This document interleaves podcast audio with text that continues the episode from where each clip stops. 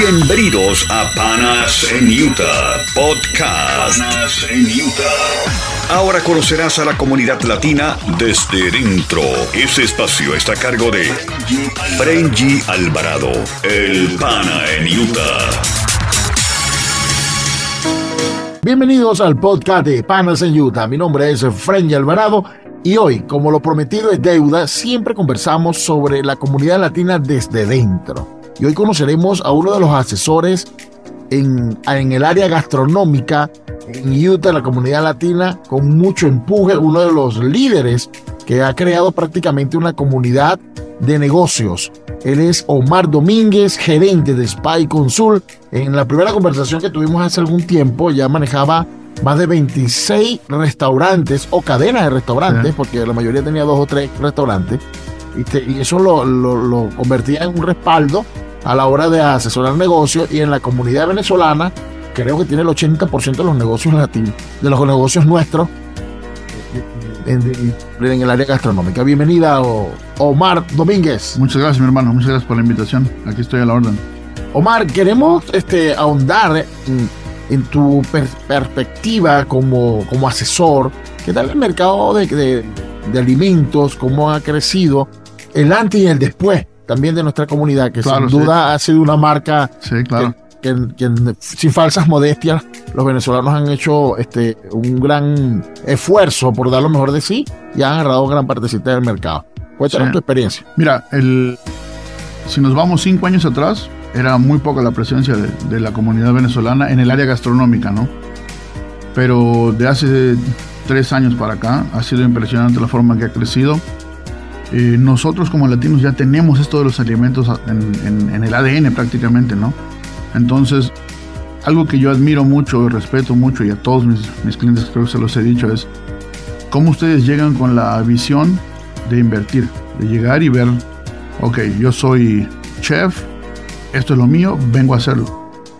Y se les han dado las cosas, eh, me ha tocado conocer mucha gente de tu comunidad, gente que trabaja muy duro, gente que trabaja muy duro. Te puedo decir, familias enteras que están enfocadas en, que el concepto que traen crezca y veamos resultados, ¿no?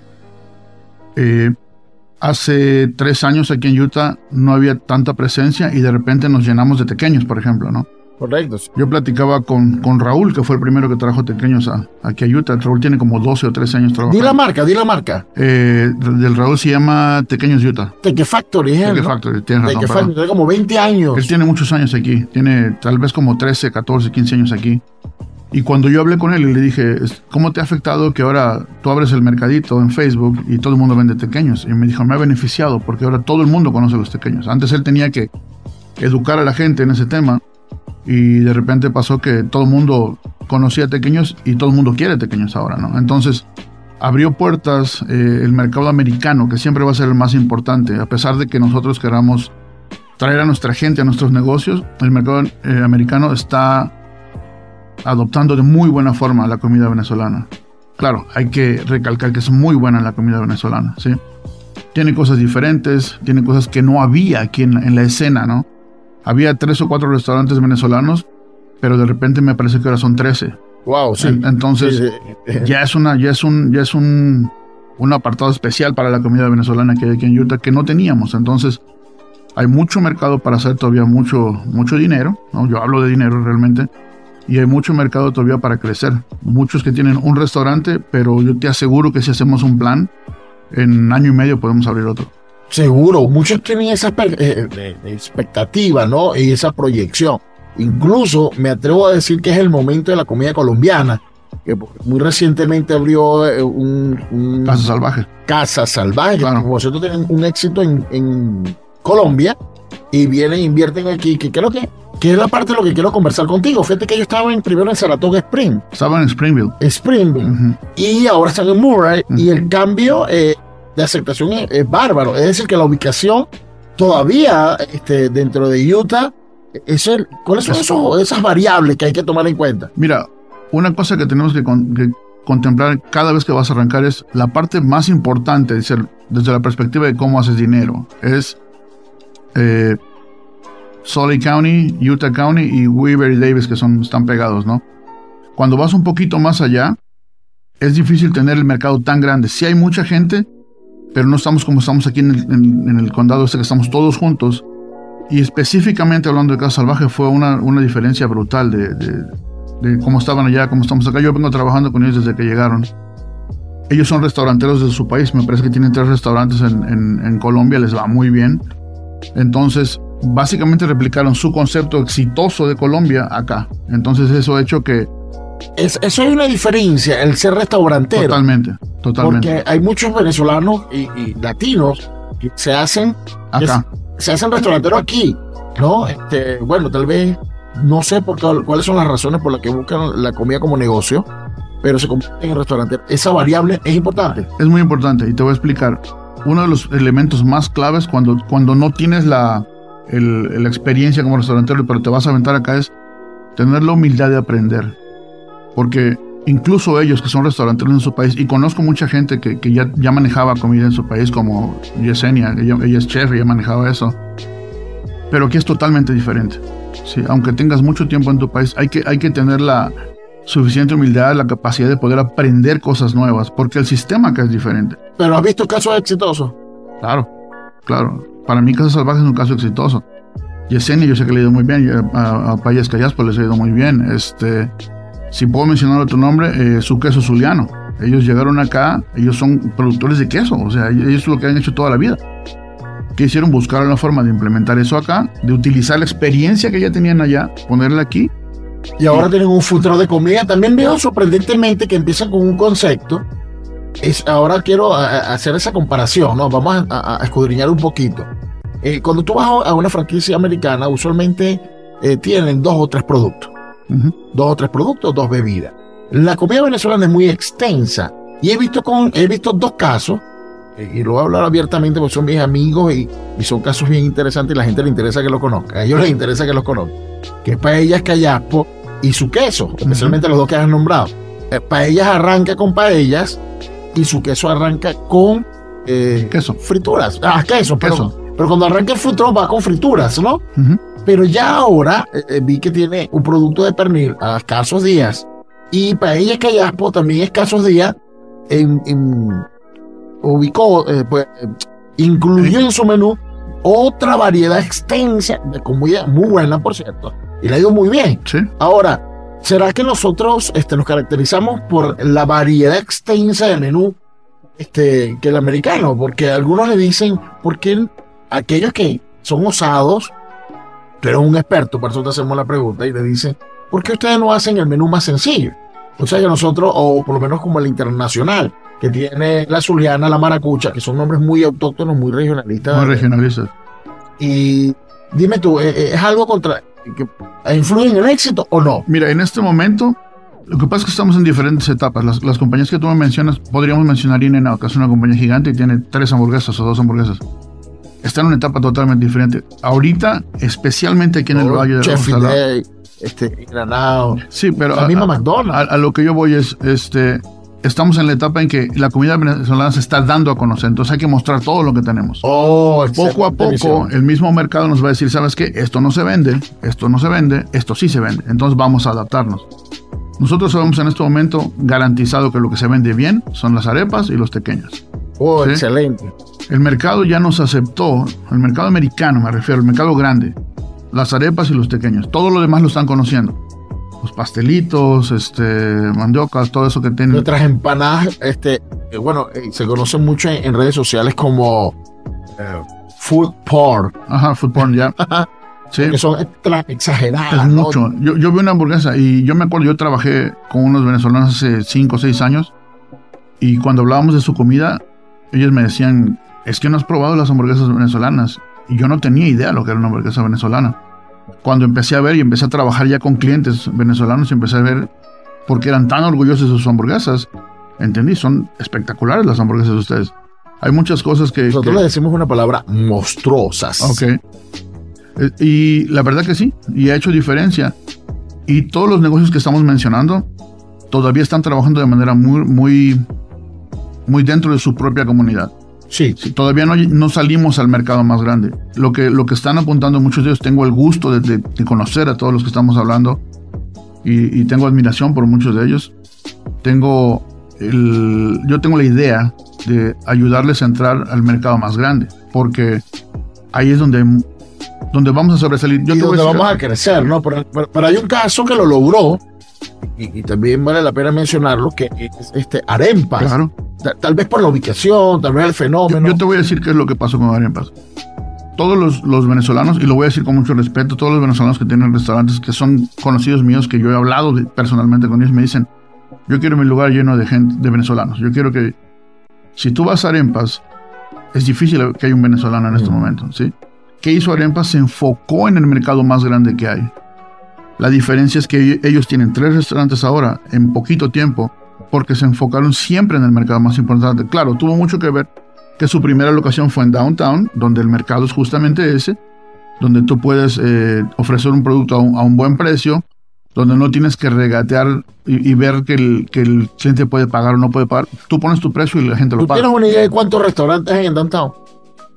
No, exactamente. Porque recuerdo en una oportunidad, la única cifra que me llega a la mente ahora fue en el 2020, cuando cerraron 400 restaurantes. Yo decía, wow, ¿cómo hay 400 restaurantes en el downtown? No sé ahora cuánto hay, porque evidentemente algunos cerraron, otros abrieron. Pero ciertamente el downtown es una competencia bárbara. Están, están todas las etnias ahí, todas las minorías tienen sus restaurantes allí. Todos tenemos representación en downtown. Es correcto. Pero date cuenta de una cosa. Arepas hizo cosas muy claves, muy específicas. Una, su comida era única en ese punto. Y la segunda, ellos decidieron los fines de semana quedarse hasta muy tarde. Entonces la gente que salía de, un club o de alguna parte de noche, la única opción buena, opciones había un par más tal vez, pero la única opción buena eran ellos. Bueno, es bueno aclararlo para quien nos escucha fuera de Utah, que Utah es una ciudad que cierra a la una de la mañana a la una de la mañana no, puede, no hay más bebidas. No hay nada. todo se cierra. Si aquí las rumbas comienzan a las 8 o a las 7 para poder llegar cerquita a la una.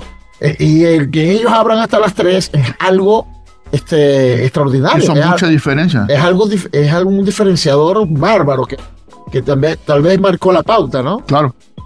Y de alguna forma algo que tenemos que, que, que asimilar es, nosotros todos como restauranteros, tenemos que seguir lo que va haciendo el que va mejor, ¿no? Entonces a ese punto también necesitamos de alguna forma ver el camino que han trazado. Yo tengo el gusto también de conocer a Sandy y a Fidel y son gente que yo te aseguro que si alguien se acerca a pedirles un consejo lo van a dar. Uy, con todo gusto. Fidel es uno y coincide con esa con esa, esas palabras que me diste al principio. Él decía, mira, mientras más arepa, este, más mejor nos va, mejor nos va todo porque ya todo el mundo conoce, eh, ya va a pedir la arepa, como donde esté, no tengo que explicarle que es una comida venezolana, que, etcétera, ¿no? Eh, eh, Fidel es uno de los, especialmente Fidel, que es el que con él conversado más ese punto, sí. lo mantiene como, como, incluso como su bandera, que mientras más venezolano, mientras más arepa, mejor. Sí, sí, sí. Y no necesariamente las suyas, tienen que ser las de cualquiera, simplemente que haya el producto afuera. Esa es una perspectiva que nos deja ver que el por qué están ellos siendo la punta de lanza en este momento y el por qué están donde están, ¿no? Tienen un lugar. Yo sé, por ejemplo, Luis también creció, amplió su, restaurante, ahora está haciendo... también el caso de Luis, y, creo que es una que fue parte del éxito, es el hecho de que hay un sitio de encuentro que no existía. Exacto. Un sitio de encuentro solo fue, algo, fue un, nuevo agregado que, que le amplió la, la, la clientela, porque puedo ir a bailar, este, música en vivo, eso se manejó muy bien. También tenemos los casos del Chanfu 2020, que es un caso de éxito impresionante, eh, es increíble como del domingo a domingo mis amigos de, de Chanfu, Jimmy y, Oso este, están full, ¿no? Claro, yo siempre les hecho, yo siempre les, bromeo, le digo, no sé si es la comida o el servicio, porque la, gente alaba su servicio, se sienten bien atendidos, pero también es cierto que son únicos, son los únicos con arroz chino venezolano Mira, Yo, te voy a decir qué es lo que, lo que yo veo en ellos. Ellos tienen muy claro eh, quién es, cómo, cómo asignan sus responsabilidades. Uno hace muy bien la parte de servicio y el otro hace muy bien la parte de la comida. Entonces cada quien hace lo suyo, cada quien lo hace muy bien y eso resulta en que son un restaurante exitoso creo que realmente ellos tienen mucho más potencial todavía que los demás restaurantes venezolanos porque su comida es mucho más conocida. el, mercado... Porque se, mezcla la fama de la comida, china, con la comida venezolana, ciertamente. Claro, entonces, si en algún momento logran ellos promocionar lo que están haciendo, hacerlo, dejárselo saber al mundo, ok, tenemos lo tradicional de la comida china con el sazón de la comida latina, la comida venezolana. Eso es un ganar-ganar para, para ellos, pero a 100. ¿Cómo visualizas tú ese crecimiento? No, solo, no estamos hablando de, solamente de los chafú, arepa. ¿Cómo visualizas el crecimiento de la comida venezolana, especialmente en este estado? Mira, la comunidad venezolana ha crecido muchísimo acá en los últimos años. Tú debes de tener un, número más exacto, un censo de, de, cuánta gente hay ahora. Sí, vemos aproximadamente 20.000 personas en este momento, enero 2023. Ok. Yo pienso que es gigante la oportunidad. Gigante porque ya a la gente le gustó el producto. Ahora necesitamos saberle, dejarle saber al público qué más hacemos y dónde estamos. Nada más. Con eso tenemos mucho avanzado, mucho, mucho. Ahora, hemos analizado eh, someramente las, cabezas, los food trucks, nos faltó Latinos, que también es un buen caso de estudio. Todos, todos, porque yo, eh, lo Maracucho, que, que, que, es un solo, un solo local ahora súper grande y cuando amplía o lo triplica, lo llenó tres veces también. Si la gente lo apoya muchísimo, eh, de, en las mañanas, de ahí salió también una distribuidora de alimentos, de, alimentos venezolanos. Entonces, esto estamos hablando en tres años. Esto se escucha de mucho tiempo, pero realmente ha sido en tres años y ha sido a pulmón, porque me consta y he estado bien cercanos a, estos, a estos mm, Andrea y, eh, emprendedores, ¿no? Sí, sí, claro. Eh, Terraza, un caso que todavía está buscando su propia personalidad, pero creo que lo va a lograr. Con, con Terraza yo veo esto y tengo el gusto de conocer al chino y de trabajar con él. Eh, su comida es más gourmet no es tan, tan la comida venezolana tradicional. es, un caso, es un caso que está buscando su propio perfil. E, exacto, él tiene un, tiene un perfil diferente y a, a, mi, a mi idea lo que hay que hacer es promocionar lo que él es, porque tiene demasiado background para mostrar, Sin duda. para que la gente llegue. Y además también tiene una personalidad eh, eh, este, que, que, ¿cómo te digo? Por encima de, lo, de sus conocimientos. Una gran persona y tiene un carisma sí, increíble y muy bien a la gente. También este, hemos visto, eh, eh, por lo menos en el caso de los jóvenes que están en Oren, que estos muchachos, los chamos, que por cierto me llamó sorprendentemente la atención que usaron el logotipo de la hamburguesa como un diferenciador del producto, ¿no? Que esto, que esto me, me gustó, este, porque te están buscando la, personalidad de la marca, el posicionamiento de la marca. Hay algo que es súper importante, yo se lo recalco mucho a todos mis clientes, tienes que buscar ser único. Y si vas a vender una hamburguesa y venden 10 millones de hamburguesas en, el, en el país, digamos, hay que hacer algo diferente. y pues ellos lo lograron. Sí, pues estamos, y es bueno aclararlo, así como tú hablas del pequeño venezolano, la hamburguesa es americana. Claro, claro. es la idea que uno y tiene. Cuando, y cuando hacemos la hamburguesa, competimos con ellos. Claro. Sí, es, es, su, es su origen. Nosotros somos las versiones. Lo que hay que hacer es, yo te aseguro que es mucho mejor una hamburguesa de las que yo he probado venezolanas, la de ellos, del internacional, a muchas de las que hay cadenas americanas. Lo que hay que hacer es que la gente que va con nosotros venga y pruebe lo que nosotros hacemos. Ese es el reto. Ahora, Omar, ya, ya quería abarcar un poquito más porque son tantos y no quería dejar de nombrarlos porque este, todos son mis amigos y todos son excelentes. Mi pregunta, ¿es difícil, es fácil, este, si alguien que, está, que nos escucha y quiere y, hay oportunidad, porque alguien dirá, wow, es que hay muchos futuros, no, es que hay muchos restaurantes. Este, ¿Cuál es tu apreciación y el mensaje a esa gente? ¿Y qué tienen que hacer? ¿Qué es lo primero que tienen que hacer? Mira, lo primero que tienen que hacer es perder el miedo. El miedo es lo que nos detiene a todos. Nosotros como emprendedores, como, hispanos, como latinos, nadie trabaja más que nosotros. No hay una sola etnia en este país que trabaje más que nosotros. Lo que tenemos que hacer es enfocarnos en donde trabajar. Así como trabajamos 20 horas haciendo construcción o 20 horas haciendo deliveries o 20 horas donde lo hagamos, si lo enfocas en tu negocio, tu vida cambia mucho.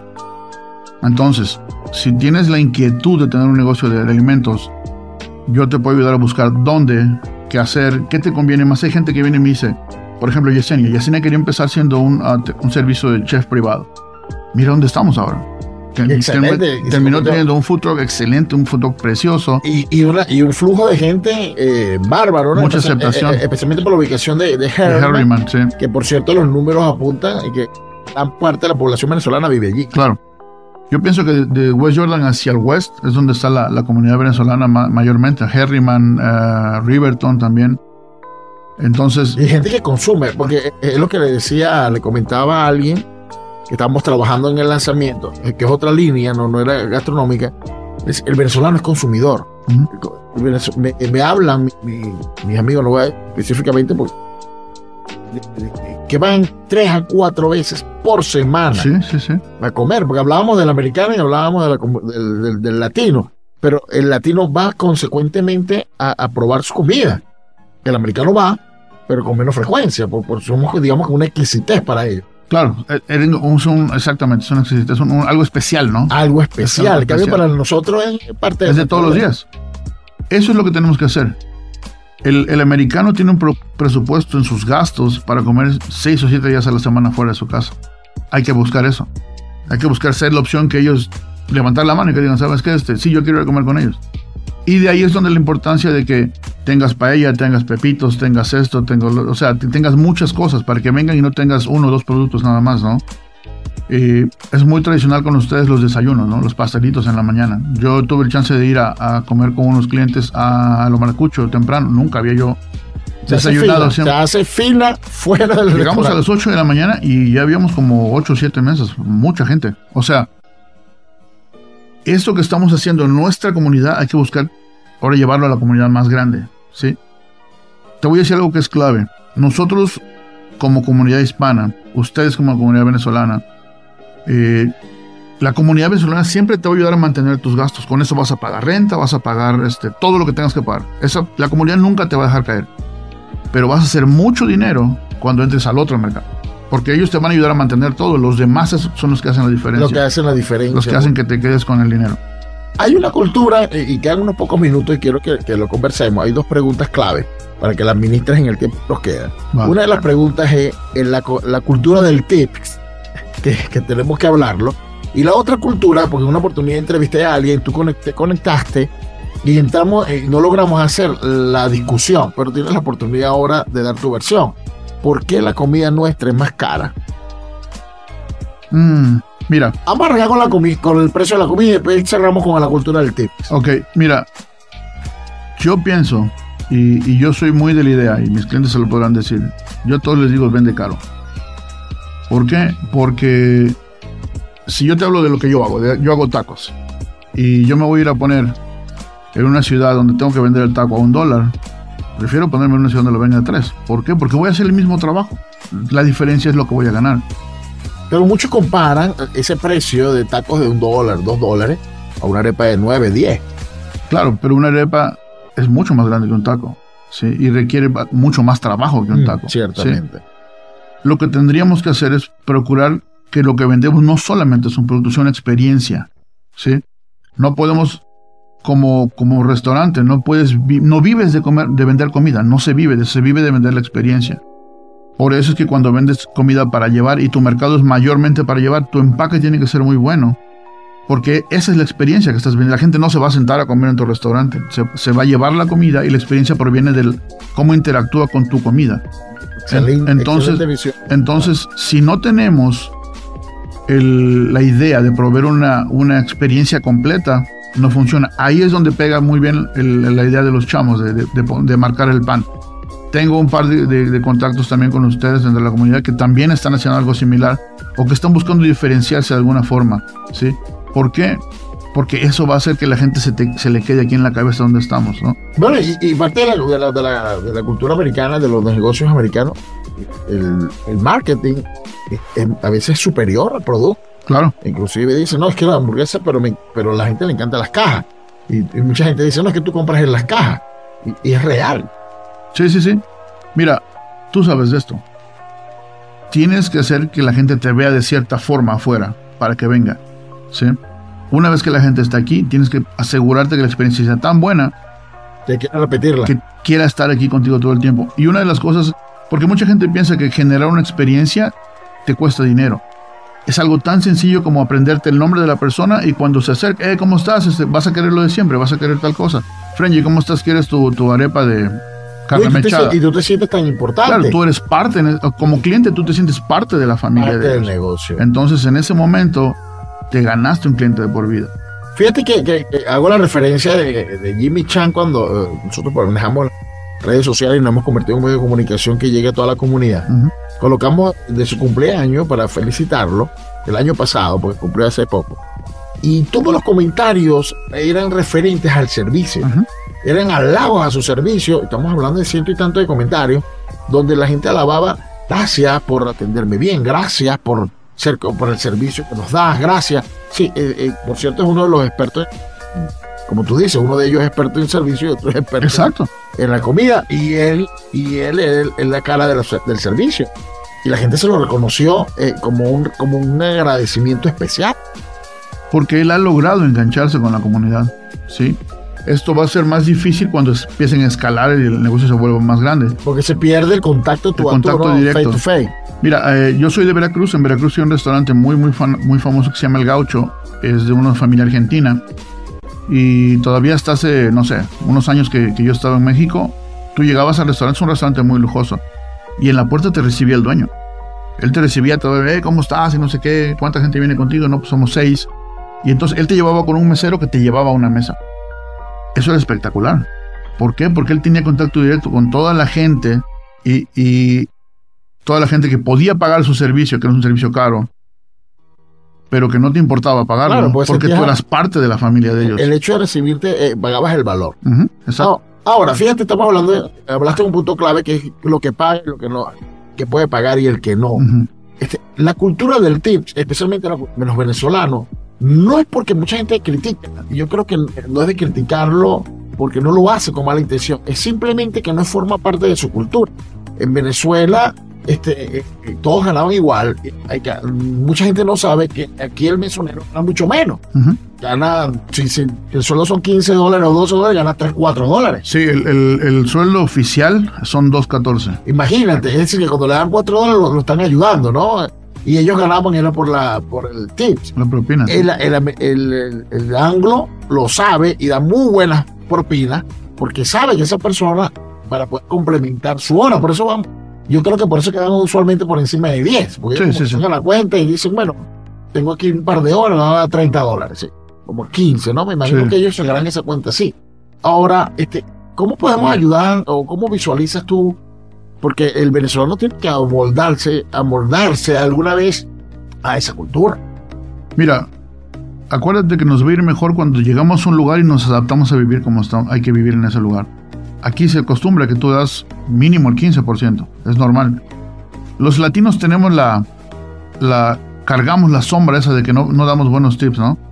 Es muy común en un restaurante. Yo como manager de restaurante me pasó muchas veces que llegaba una familia latina y el mesero me decía, hoy me van a dar esa mesa. Lo, como que le pensaba, ¿no?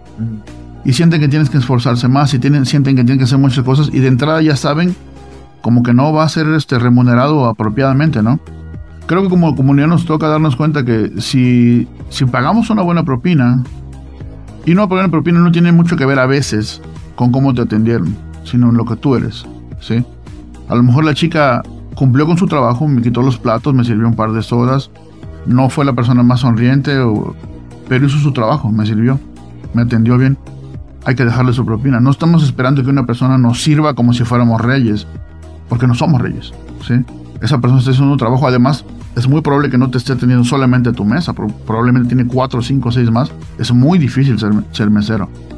Yo fui mesero hace mucho tiempo y es complicado porque tienes que estar pendiente de qué está haciendo esta mesa, qué está haciendo otra mesa. Y yo creo que sí invitaría yo a la gente que, que cuando menos un 15% hay que dejar, ¿sí? Porque de esa forma ayudamos a la comunidad, ¿sí? Y la, y la gran mayoría de los, los meseros y meseras son hispanos. Son hispanos y son jóvenes, o sea, o están estudiando, o, sea, no, no tienen una carrera terminada, no tienen una profesión, y esa es su forma en que ellos se mantienen. O sea, sí está bien que, pensemos en, que calculemos nuestro costo de salir a, comer el, el, un 15%. Es correcto, esa es la forma. Omar, un mensaje final, gracias por acompañarnos en nuestro podcast. Como siempre tienes un bagaje de información, además tú eres eh, uno contigo se roza directamente con lo que está ocurriendo en la calle, especialmente en el negocio gastronómico, y quisiera que te despidieras y nos dijera a cómo podemos contactarte si tenemos y queremos montar un negocio, cómo podemos buscar. Mira, eh, gracias a ti por darme el chance de platicar con la gente. Yo tengo una conexión muy fuerte con tu comunidad. Estoy muy agradecido de, poder que me dieran chance de, ayudarlos, ¿no? como dices tú, tengo el chance de trabajar con 80, 90% de, la, de los negocios de alimentos venezolanos y este año tengo como meta, por ahí hay un video en las redes sociales, yo me comprometo que todos mis clientes los voy a ayudar a romper sus récords de ventas, a todos, a todos. El que se acerque y me diga yo quiero que me ayudes, yo lo ayudo. La forma de contactarme puede ser a través de las redes, todos me pueden encontrar como Mar Domínguez o como Spicy Consulting. Mi número de teléfono es 801-833-9446. Por WhatsApp pueden contactarme. Yo sé que ustedes usan más WhatsApp que cualquier otra cosa. Y aquí estoy a la orden. La verdad que para mí es un, gusto trabajar con ustedes. Tengo la fortuna de tener muchos clientes de muchos países, argentinos, colombianos, eh, obviamente mexicanos. Eh, trabajo también con la comunidad americana y estoy trabajando mucho con la comunidad griega y con los libaneses también. Entonces, a mí me... Yo vivo en este negocio, yo respiro comida todos los días. Entonces, siempre tengo un consejo, siempre tengo algo que te puede ayudar y no significa que me tengas que contratar para, para algo así. O sea, si tienes una duda de algo, llámame y, platicamos. ¿sí? Conforme tú veas si necesitas lo que yo hago, bueno, ya hablaremos, ya hablaremos de otro tema, pero mientras yo te pueda ayudar, siempre cuenten conmigo. Agradecido, Mar Domínguez, el cerebro detrás de los negocios gastronómicos latinos en Utah. Muchísimas gracias, gracias por estar en el podcast de Panas en Utah. Gracias, mi hermano. Que estén bien todos. Chao. Gracias por escuchar nuestro podcast. Panas en Utah. Podcast. Muy pronto tendremos más información para ti. Recuerda que juntos somos más fuertes.